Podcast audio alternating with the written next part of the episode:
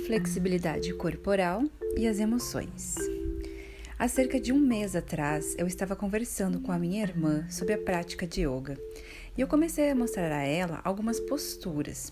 Foi então que eu fiquei meio espantada. A minha irmã conseguiu fazer várias posturas que, para mim, que pratico há dois anos, são um dilema. Ela tem uma, uma flexibilidade corporal incrível e eu não consigo simplesmente alcançar o dedo do pé na postura da pinça. Eu perguntei para minha professora de yoga o que eu poderia fazer para melhorar a minha flexibilidade corporal. Ela me respondeu que eu poderia praticar algumas posturas diariamente, que a flexibilidade varia muito de uma pessoa para outra e também tinha a ver com a personalidade e as emoções. O nosso sistema articular é o responsável pela nossa flexibilidade corporal. De acordo com a psicossomática dos nossos problemas articulares, são derivados do nosso pensamento rígido e inflexível.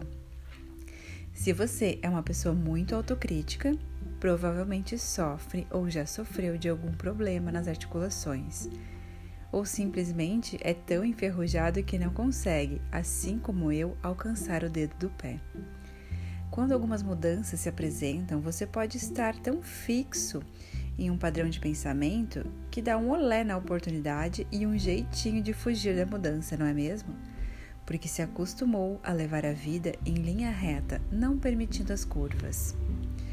É importante tentar identificar esse padrão de pensamento e ir tentando fazer alguns remendos aqui e ali para tentar dar uma amolecida na mente que quer ser muito concreta o tempo todo e não permite nenhuma imaginação e às vezes teme até os sonhos.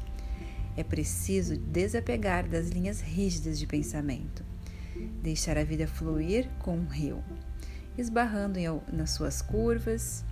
Nem sempre é possível seguir em linha reta. Você pode começar praticando um exercício que eu aprendi há pouco tempo ele nos ensina a ir soltando as amarras que prendem a nossa mente e se refletem no nosso corpo. Parece bobo, mas ajuda. E é o seguinte: Imagine que você seja um bambu. Quando um bambu é submetido aos ventos fortes, ele se enverga de acordo com a força do vento.